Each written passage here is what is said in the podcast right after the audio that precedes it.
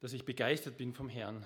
Ähm, das heutige Thema ist in Anlehnung an meine letzte Predigt vor drei Wochen nicht nochmal Lobpreis, sondern ein sehr verwandtes und ähnliches Thema, aber vielleicht ein bisschen größeres Thema, das nennt sich Anbetung. Und wir sind heute eigentlich auch am, am Schluss einer längeren Zeit von Predigten, einer Predigtreihe angelangt, wo wir uns Gedanken gemacht haben darüber, wie schaut Nachfolge konkret aus, wie schaut Nachfolge Jesu aus und welche geistlichen Übungen gehören auch zur Nachfolge dazu. Und da haben wir dieses, wir haben verschiedene Kapitel von diesem Buch Nachfolge feiern von Richard Foster angesehen. Äh, zum Beispiel letztes Mal hat er Timotheus über Fasten gepredigt, das ist auch so eine geistliche Übung. Und das letzte Kapitel, das wir uns jetzt anschauen, ist Anbetung oder das Thema Anbetung und wie sozusagen Anbetung auch zum christlichen Leben als oder zur Nachfolge auch fix dazugehört. Letztes Mal habe ich über Lobpreis gepredigt und hauptsächlich über das Singen ähm, und habe da viel über den David auch erzählt. Der David, der dieses ähm, Singen vor dem Herrn eigentlich äh, so richtig institutionalisiert hat. Er hat die Bundeslade in ein Zelt gestellt und hat die Leviten beauftragt, rund um die Uhr zu singen vor dem Herrn. Ich habe damals auch was gesagt, was vielleicht äh, wirklich nicht gestimmt hat. Ich habe so gedacht, glaube ich, wie ob der David der Erste wäre in der Bibel, der gesungen hätte. Das stimmt natürlich nicht. Auch Mose und Miriam und so, es hat schon Lieder vorher gegeben. Ähm, möchte ich mich noch korrigieren, da ist mir leider ein Fehler passiert. Ähm, genau, aber was ist Anbetung im Vergleich zu Lobpreis? Ähm, ich glaube, es, ist, es wird teilweise sogar äh, im Austausch äh, verwendet und man meint äh, das Gleiche. Ähm, ich denke aber, dass Anbetung mehr ist als gesungener Lobpreis, so wie ich das letzte Mal gepredigt habe. Da gehört sicher auch das gesprochene Gebet des Lobpreises dazu. Vielleicht sogar das gemeinsame Zusammensein im Gottesdienst als, als Anbetung zu bezeichnen. Das ist zum Beispiel das, was der Richard Foster ganz stark macht in, seinem, in dem Kapitel über Anbetung. Es ist vielleicht sogar eine gefühlte Verehrung, eine Begeisterung von Gott kann man als Anbetung bezeichnen. Und wenn man jetzt diese Worte, die man so im Austausch zueinander verwendet, Dank, Lob, Preis, Anbetung, ähm, wie unterscheiden sich die? Wenn man sich den, äh, das anschaut, wie das im, im, im normalen Sprachgebrauch ist, wie wir es verwenden, glaube ich, ist es eine gewisse Steigerung da drinnen. Also danken tut man relativ bald jemanden. Man bekommt ein Essen serviert und sagt Danke. Ähm, loben tut man jemand, wenn er wirklich was Gutes, was Tolles gemacht hat. Also zum Beispiel, ich habe gestern meinen Sohn gelobt. Er hat das erste Mal in der stärksten Mannschaft von Stadek Tennis mitgespielt und er hat sich sehr gut geschlagen und hat verloren, aber ich habe ihn gelobt, habe gesagt, du hast wirklich toll gespielt. Preisen tut man jemanden, äh, ja, ich, ich, preise jemanden, das kommt eigentlich, glaube ich, im Sprachgebrauch kaum vor, aber jemand bekommt einen Preis, wenn er wirklich gut ist. Wenn er etwas gewinnt, wenn er im Sport gewinnt oder äh, eine Literatur, eine herausragende äh, Leistung gebracht hat, kriegt einen Literaturnobelpreis oder gibt es viele andere Preise oder in jeglichen Bereichen gibt es Preise für herausragende Leistungen. Und ich glaube, Anbetung ist nochmal eine Steigerungsstufe des Ganzen.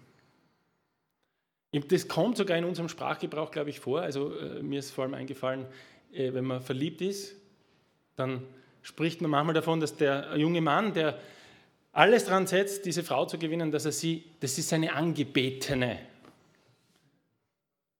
Oder gebetete, betete, ja, betete, genau so. Äh, mir ist auch eingefallen, früher, glaube ich, hat man das vielleicht manchmal so gesagt, dass der sein Auto anbetet, ja, der, die Frau ist in, schlaft in der Garage und das Auto im Schlafzimmer. Also Anbetung, da geht es um Lebensprioritäten.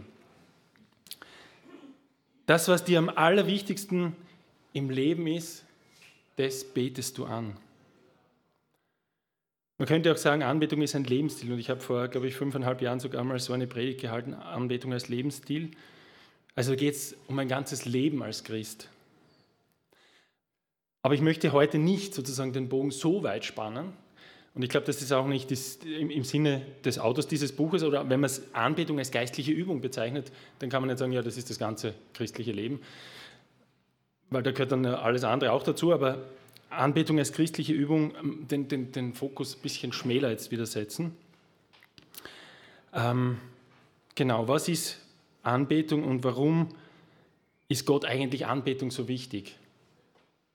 Ich habe auch letztes Mal gesagt, Gott liebt den Lobpreis auch und äh, Gott thront im Lobpreis seines Volkes Israel, steht im Psalm 22.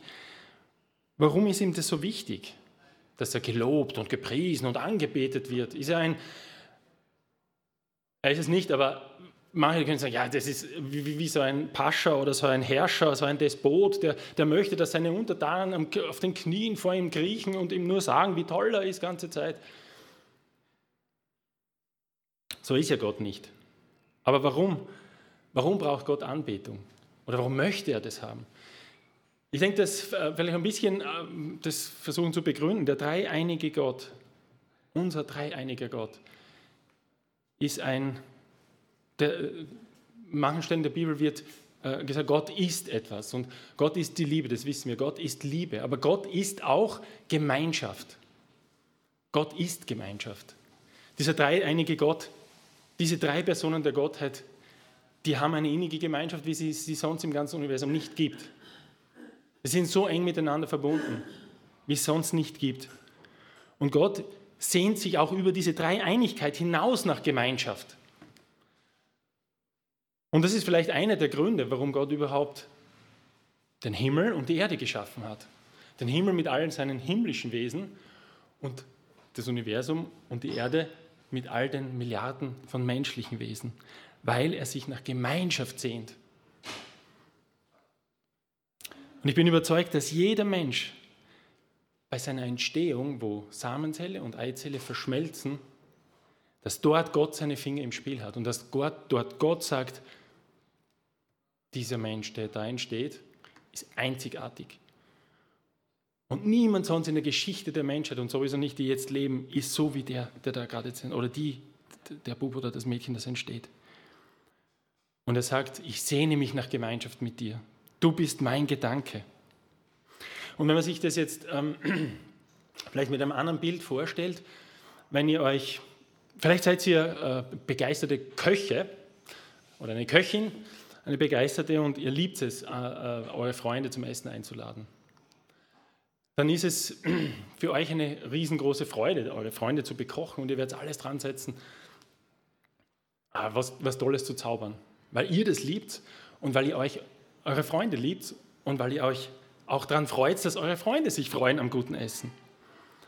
Und du legst da alles hinein und machst ein mehrgängiges Menü mit Vorspeisen verschiedenen und verschiedenen Hauptspeisen, Häppchen und natürlich eine Nachspeise und natürlich mit gutem Wein begleitet das Ganze mit passenden. Und es ist komplett normal eigentlich, dass dann am Ende, wenn, wenn die Leute dann gegessen haben, dass sie dann das Bedürfnis haben, diesem Koch oder der Köchin zu danken und sagen, das Essen war wie immer wunderbar. Ich, ich finde keine Worte, es hat so gut geschmeckt. Es war so gut abgestimmt. Es hat einfach alles gepasst. Es war eine, ein Genuss für meinen Gaumen. Es ist ganz normal und der Koch wird auch nicht sagen, ah, na bitte, äh, passt schon, brauchst nichts sagen, sondern er wird sich freuen daran natürlich. Wenn seine Freunde ihm dieses Feedback geben und sagen, genau das, was du wolltest, nämlich uns beglücken mit deinem Essen, das ist dir so gut gelungen wie noch nie. Es ist nicht irgendwie, ja, jetzt muss ich mich bei dem Koch noch danken. Es ist einfach eine natürliche Reaktion. Und Gott ist dieser Koch im Bild. Vielleicht wahrscheinlich auch nicht, das trifft es natürlich nicht ganz, aber ein Teil davon. Gott kann nämlich nicht nur gut kochen, er kann alles in Perfektion gut. Er ist der kreativste, das kreativste Wesen im Universum, er ist das schönste Wesen. Er hat den Geschmack erfunden, er hat die Musik erfunden. Er gibt neues Leben. Er ist die Liebe, er ist die Sanftmut, die Geduld in Person. Und es ist nur, genau, und er ist vor allem eines auch, und das wird im Alten Testament immer und immer und immer wieder erwähnt, er ist gütig.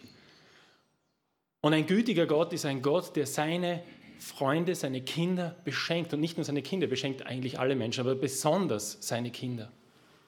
Der gütige Gott ist der seine, über, über seinen Kindern all das Wunderbare, was er so ist und was er kann und was er tut, ausschüttet. Und das ist komplett normal und natürlich. Wenn wir, die wir seine Kinder sind und es erkennen, wie er ist und was er tut, dass wir ihm dafür danken, dass wir ihn loben, dass wir ihn preisen, dass wir ihn verehren dafür. Also es ist nicht so, dass er das braucht, sondern dass es eher ein natürlicher Vorgang ist, ihm das entgegenzubringen. Also wirklich bis zu dieser höchsten Steigerungsstufe der Anbetung. Jesus sagt ihn als Antwort an den Teufel, der ihn versucht, zum dritten Mal, du sollst Gott, deinen Herrn, anbeten und ihm allein dienen. Und wir wissen auch, dass Gott das überhaupt nicht mag, wenn sozusagen wir diese Priorität oder diese Verehrung, die ihm gebührt, etwas anderem geben. Er ist ein sehr eifernder Gott, ein eifersüchtiger Gott. Aber darauf gehe ich jetzt nicht so sehr ein. Zwei, vielleicht zwei verschiedene Bereiche unseres, unseres Lobpreis und Anbetung ist das eine, dass wir daran denken, wie Gott ist, welche Eigenschaften er hat. Und das andere, was er getan hat. Und wenn wir menschliche Beziehungen anschauen, ist es sozusagen auch gewissermaßen ein bisschen leichter, jemanden zu danken, als jemanden anzubeten. Also soll man ja eh nicht anbeten, aber sozusagen wirklich diese Steigerungsstufe. Auch jemanden zu danken für das, was er getan hat, ist leichter, als jemanden zu loben für das, wie er ist. Also das ist für die jungen Verliebten vielleicht noch leichter, aber die schreiben ab und zu noch einen Liebesbrief und wahrscheinlich werden sie dort drin nicht nur versuchen, ah, danke, dass du mich gestern abgeholt hast und danke, dass du mit mir ins Schwimmbad gegangen bist, sondern sie werden eher sagen, ich staune darüber, wie schön du bist. Ich staune darüber, wie, ja, vielleicht findest du auch dann am Charakter deiner Frau oder deines Mannes gefallen und, und, und, und bringst es in Worte, wie er oder sie ist. Aber es ist schwer. Und jemand, Leute unter euch, die so lange verheiratet sind wie ich, und es ist dann noch schwerer und, und dann nimmt man sich, oder man, man wird so faul, dass man das dann gar nie mehr macht. Sich so mal Gedanken machen, was ist denn, wie ist denn meine Frau? Und wofür bin ich dankbar? Und es ist ähnlich bei Gott, weil wenn wir beten, und ähm, ich ertappe mich da, und ja, das ist bei dem Gebet mit unseren Kindern zum Beispiel schon fast immer so, dass, dass unsere Kinder einfach danken für den Tag und alles, was sie erlebt haben und, und was Gott ihnen geschenkt hat. Das ist schon mal super, ja? das ist einmal ganz toll. Aber es kommt eigentlich nie vor, dass sie Gott danken dafür, wie er ist. Und das sollten sie eigentlich von uns lernen. Vielleicht machen wir auch zu wenig. Aber das ist fixer Bestandteil eigentlich unserer Beziehung zu Gott, dass wir ihn ja kennenlernen. Das ist ja das Zentrum eigentlich dessen, warum wir Christen sind, dass wir ihn kennenlernen, dass wir mit ihm leben.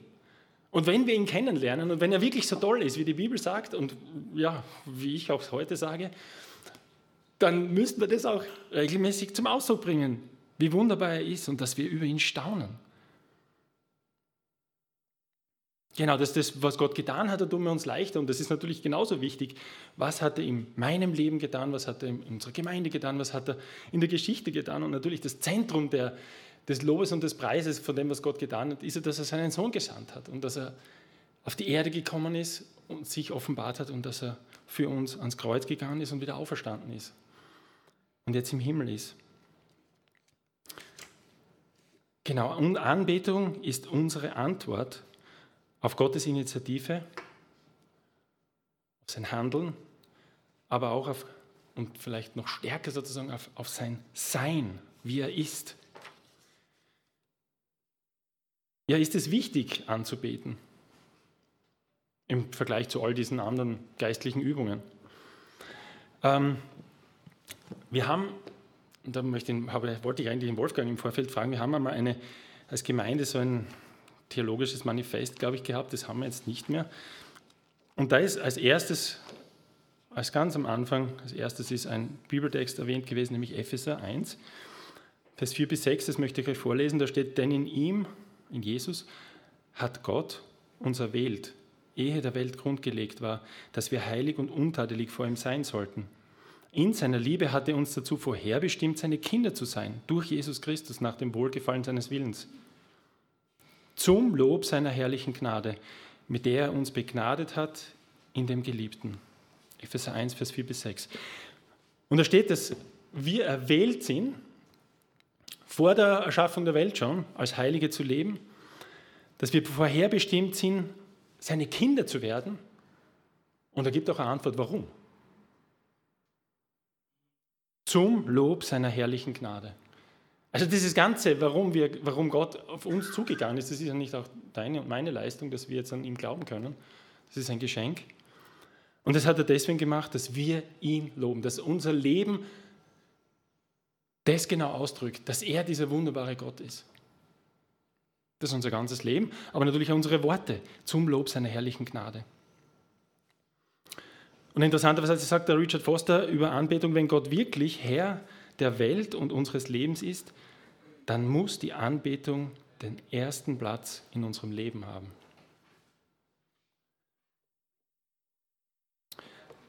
Ja, Anbetung.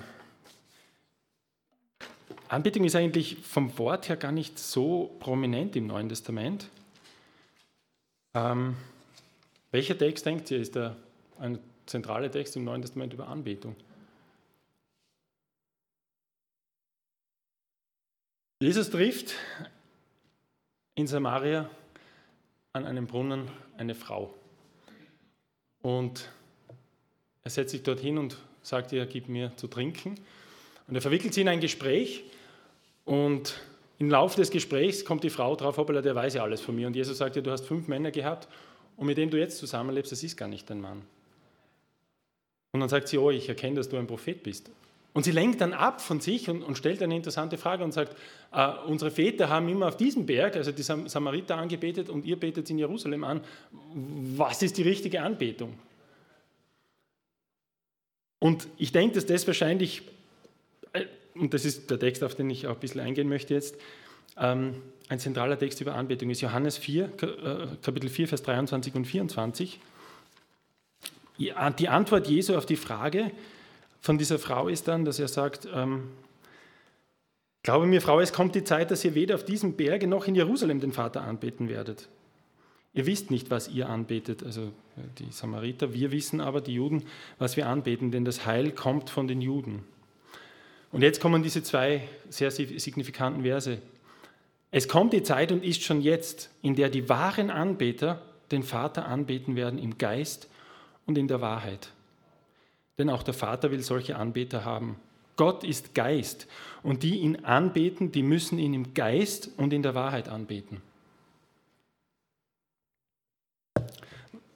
Ich, ich denke, dass das ein schwieriger Text ist. Ähm, weil was bedeutet das? Im Geist und in der Wahrheit anbeten. Und man findet leider im, im Neuen Testament jetzt nicht so direkt Parallelstellen und sagen, ah, okay, und das bedeutet das. Und ähm, das ist das, was Jesus hier meint.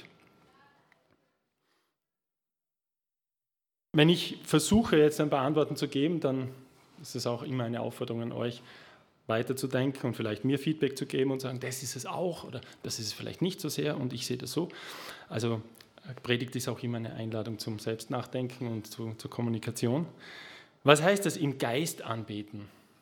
Ich denke, dass Jesus vorher ja auch schon äh, einiges über den Geist sagt, vor allem ganz zentrale Stelle Johannes 3, wo er sagt, wenn ihr nicht neu geboren werdet aus Wasser und Geist, so könnt ihr nicht ins Reich Gottes kommen.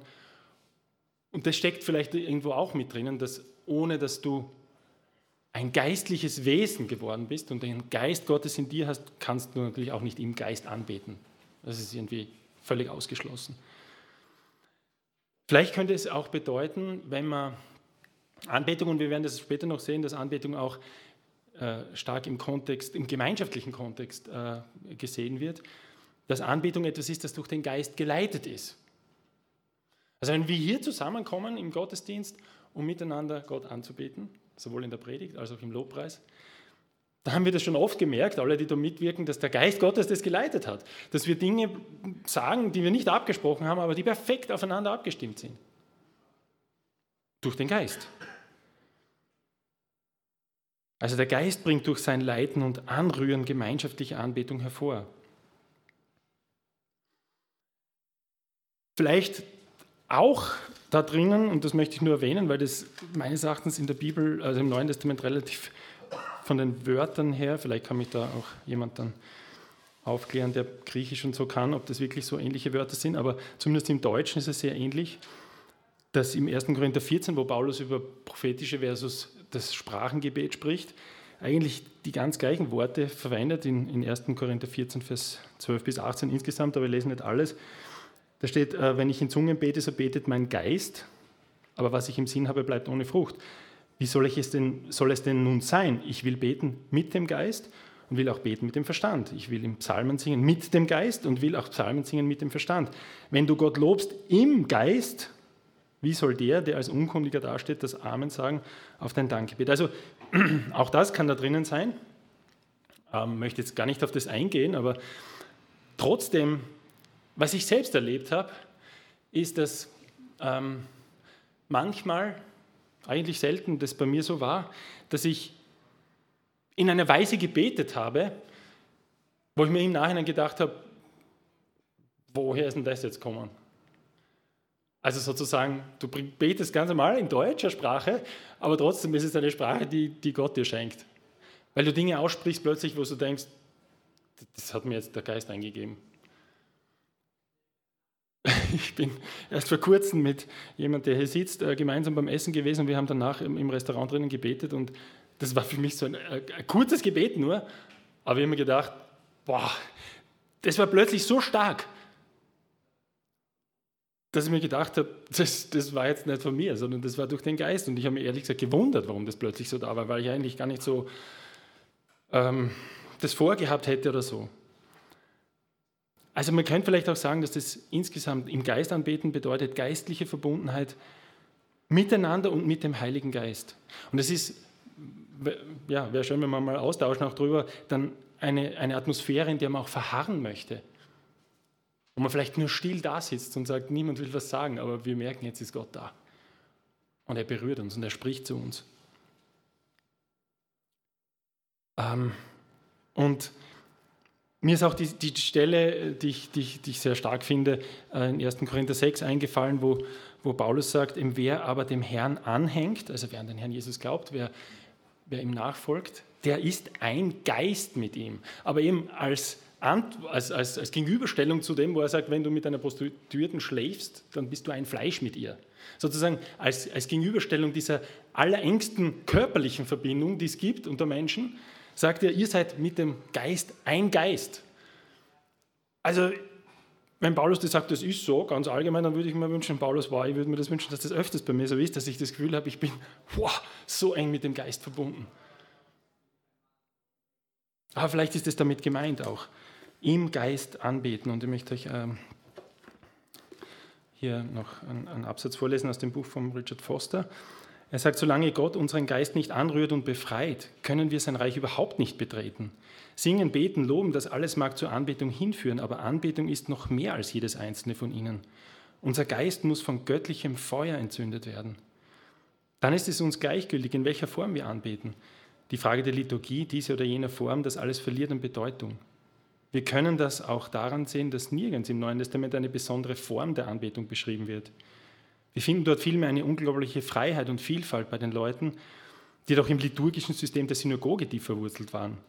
Sie waren Gott wirklich begegnet und wenn der Heilige Geist den menschlichen Geist berührt, werden Formen zweitrangig.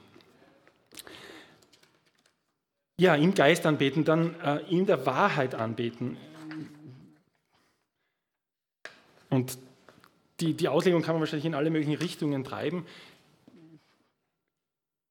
Ich möchte vor allem darauf eingehen, dass in der Wahrheit vor Gott anzubeten etwas mit persönlicher, mit, mit mir zu tun hat, wie ich vor Gott trete, mit persönlicher Ehrlichkeit, mit Aufrichtigkeit vor Gott. Dass wir auch eine demütige Art der Transparenz vor ihm, vor ihm und auch voreinander an den Tag legen. Das heißt, ich spiele nichts vor. Ich gebe nicht vor, jemand zu sein, der ich gar nicht bin, also eine Transparenz, quasi durchsichtig zu sein vor Gott. Aber auch eine Integrität in den Beziehungen an den Tag zu legen. Und das meines Erachtens ist ein sehr wichtiger Punkt. Unversöhntheit oder ein Groll oder ein Ärger gegen, gegen meinen Bruder kann natürlich die Anbetung vor Gott trüben oder auch das behindern. Und ich denke, dass Jesus hier, nicht nur bezüglich der Anbetung, überhaupt, das, äh, wenn ich vor Gott trete, sagt Jesus, dann darf das nicht sein, dass wir untereinander unversöhnt sind oder gegeneinander etwas haben. Und er gibt ganz klare Anweisungen und lasst auch keine Schlupflöcher über, weil dann könnte ich ja sagen, naja, ich habe eh nichts gegen den, aber ich weiß, er hat was gegen mich, aber da muss halt er kommen. Jesus gibt keinen Schlupflocher, sondern er sagt, wenn du weißt, dass dein Bruder etwas gegen dich hat, dann warte, bis er zu dir kommt. Nein, dann lass es liegen, was du da machen willst vor dem Altar und geh zu ihm hin und versöhne dich zuerst. Und dann komm wieder und bring deine Gabe.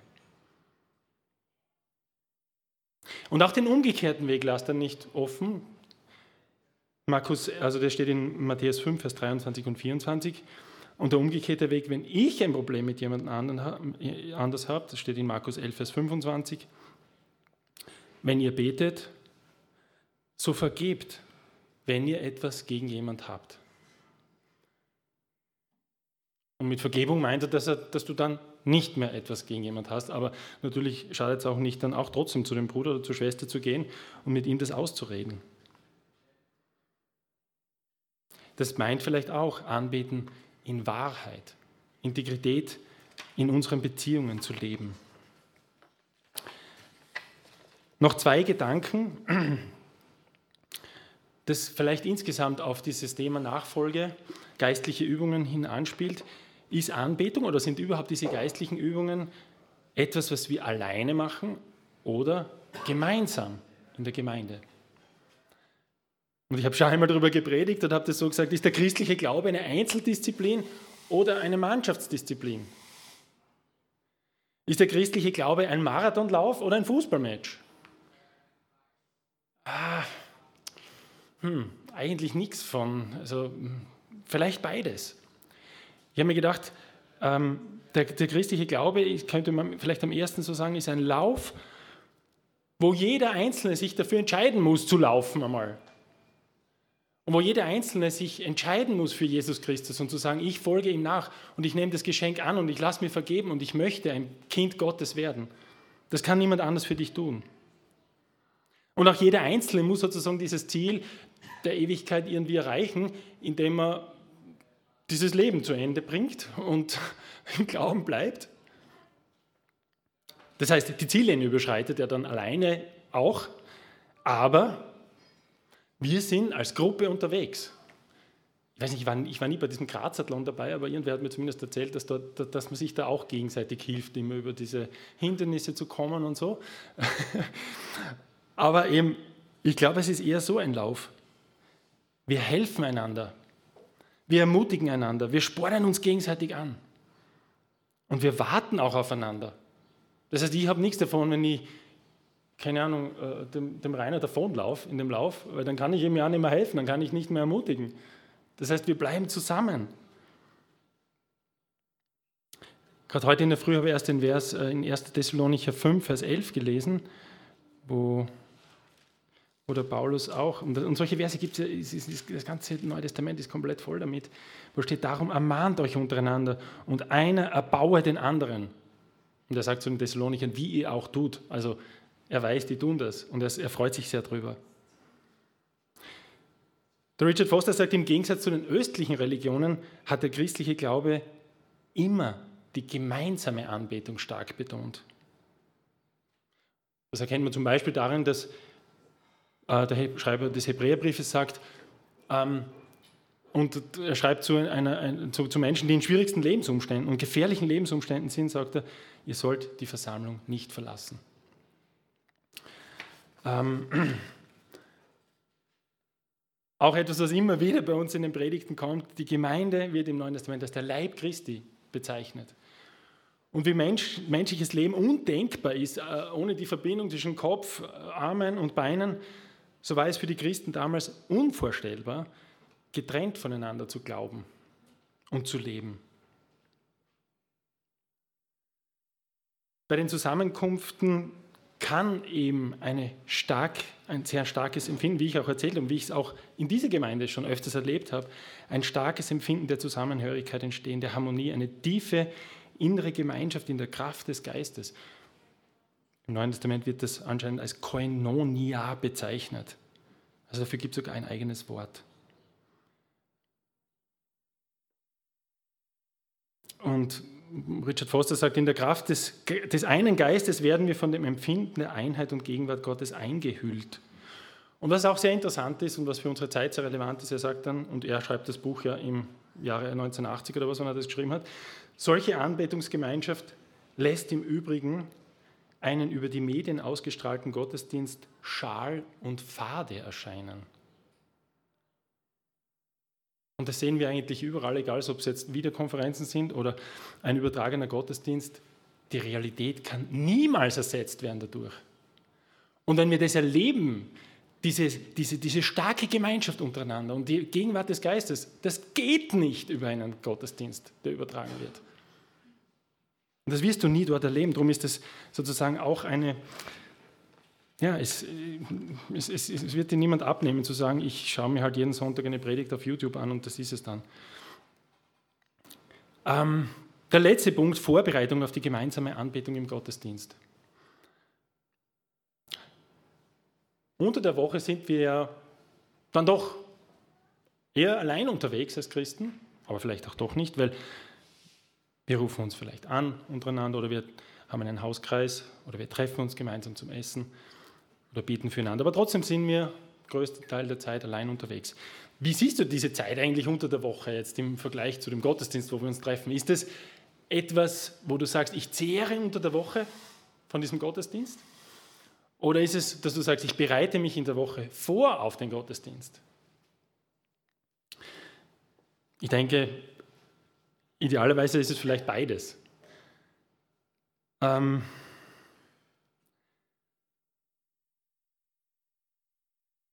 Im Alten Testament auch, aber vor allem im Neuen Testament ist es so, dass ein auffallendes Merkmal biblischer Anbetung es ist, dass die Menschen sich in heiliger Erwartung sammelten.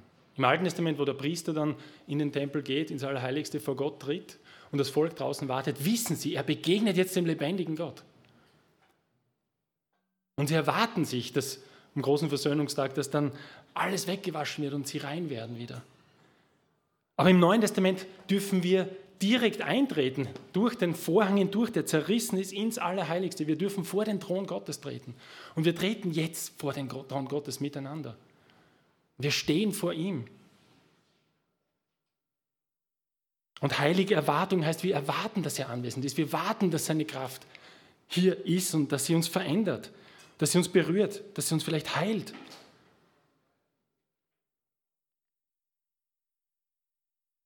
Wenn wir zusammenkommen, treten wir in die schreckliche, herrliche, gnädige Gegenwart des lebendigen Gottes ein. Und ich denke, dass das ein schönes Bild ist und äh, eine Person, die in unserer Gemeinde lange Jahre war, äh, der, der, Christian Marshall, der hat das einmal so stark ähm, gesagt, dass er meint, wenn wir in der Woche mit Gott leben und in dieser, an, also eigentlich anbetend mit Gott leben, dann ist es die, eine wunderbare Vorbereitung, eigentlich dorthin zu kommen und nicht zu sagen, oh, Sonntag, ähm, endlich ist der Sonntag wieder da, jetzt kann ich mal wieder aufladen, meine Batterien für die, für, für die Woche, sondern ich komme dorthin mit dem, wie Gott mich aufgeladen hat unter der Woche und trage vielleicht sogar was bei und erzähle das den anderen oder ermutige sie oder, oder, oder, oder einfach in einem Gebet, dass ich das einfach zum Ausdruck bringe. Also indem wir jeden Tag unter der Woche anbetend mit Gott leben. Und das Fang vielleicht jeden Tag in der Früh beim Aufwachen schon an, dass du Gott dankst für dein Leben. Und dass du ihm sagst, ich möchte auch heute unter deiner Herrschaft leben. Aber eben auch untertags oder beim Arbeiten. Ständig fragend und hörend mit Gott unterwegs sein. Und ähm, interessanterweise äh, schreibt der Richard Foster auch über zwei Personen. Ich möchte euch die fünf Jahren wieder mal die zwei Bücher zeigen. Ich habe die vor fünf Jahren selbst gelesen. Er erwähnt die beiden Bücher von Frank Laubach. In jeder Minute bist du da und auch vom Bruder Lorenz, ein 17. Jahrhundert gelebt, Leben in Gottes Gegenwart. Dieses so stark ausdrücken, dieses ständige Leben mit Gott, ständig in Kontakt mit ihm zu sein. Und äh, möchte da auch noch jetzt zum Schluss vorlesen äh, aus, aus dem Buch auch ein, von, Frank, von Frank Laubach. Wir arbeiten und spielen und essen und schlafen und ständig sind wir dabei Hörende unserem inneren Lehrer gegenüber. Von allen täglichen Wundern ist dies das Größte, zu wissen, dass ich dich, also Gott, am besten finde, wenn ich bei aller Arbeit ein Hörender bin. Dank sei dir auch, dass diese Gewohnheit des ständigen Redens mit dir jeden Tag leichter zu praktizieren ist. Ich glaube tatsächlich, dass alle Gedanken zu einem Gespräch mit dir werden können. Ich denke, wenn wir, so, wenn, wenn wir das schaffen, so zu leben, Gott äh, immer mehr in unser Leben unter der Woche auch einzubeziehen, dann kommen wir vielleicht auch ganz anders hierher und gar nicht leer und, und sagen, okay, ich muss mich wieder aufladen. Kann es natürlich auch geben, aber eher, dass ich sage, wow, ich möchte es weitergeben, ich möchte es auch erzählen, ich möchte euch das erzählen, was ich erlebt habe mit dem Herrn. Und der, Gerhard, du bist auch immer das lebendige Beispiel. Wir haben gestern telefoniert und du hast mir wieder erzählt, was du gestern alleine erlebt hast.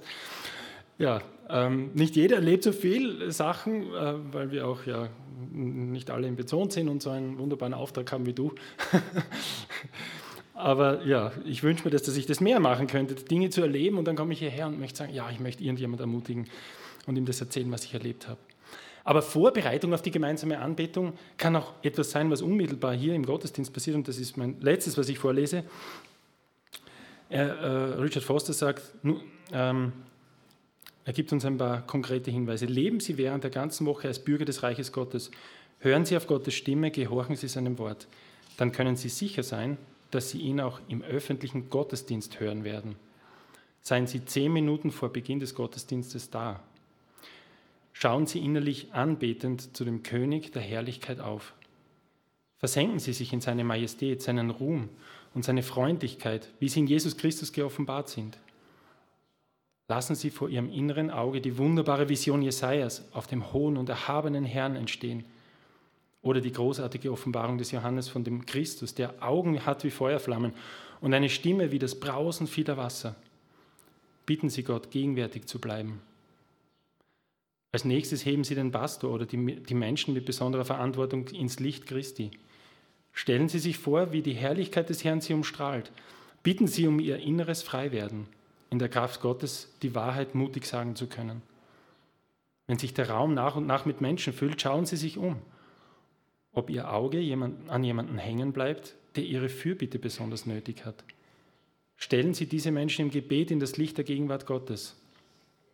Sehen Sie in Gedanken, wie die Lasten von deren Schultern abfallen. Behalten Sie diese Menschen während des Gottesdienstes im Gedächtnis. Und er sagt, wenn in jedem Gottesdienst nur ein paar der Besucher so handeln würden, würde die Anbetung viel tiefer sein. Ja, ich wünsche mir das auf jeden Fall, dass wir Gott in unseren Gottesdiensten, in unserer Gemeinschaft ganz tief erleben, dass wir ihm begegnen, dass wir merken, dass er hier ist, dass wir merken, dass er direkt an uns wirkt. Ja, und ich möchte ja, und hoffe, dass wir in Zukunft auch immer wieder darüber nachdenken, was wir tun können, wie wir das machen, dass wir Gott in rechter Weise einladen, dass wir uns recht vorbereiten auf das, wenn wir, uns, wenn wir zusammenkommen. Ja, ich möchte noch beten. Herr Vater im Himmel, du bist der alleinige und einzige Gott, der Anbetung, der Anbetung würdig ist. Und Herr, ich möchte ich um Vergebung bitten, wenn in meinem, Ding, in meinem Leben Dinge sind, die, die viel zu viel Aufmerksamkeit kriegen und wo ich vielleicht auch ein Stück weit das anbete.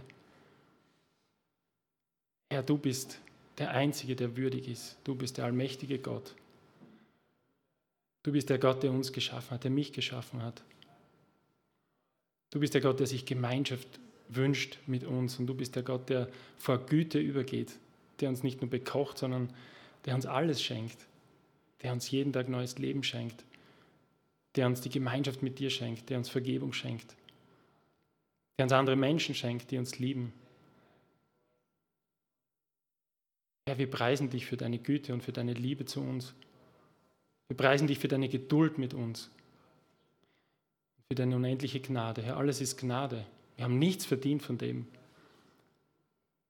von dem, wer du bist und was wir von dir bekommen haben. Und ich bitte dich, Herr, dass du unsere Gemeinschaft segnest, dass du anwesend bist hier, dass du uns dich erleben lässt, dass du zu uns sprichst, dass du auch diese Worte der Predigt in uns nachwirken lässt, dass es Frucht bringt.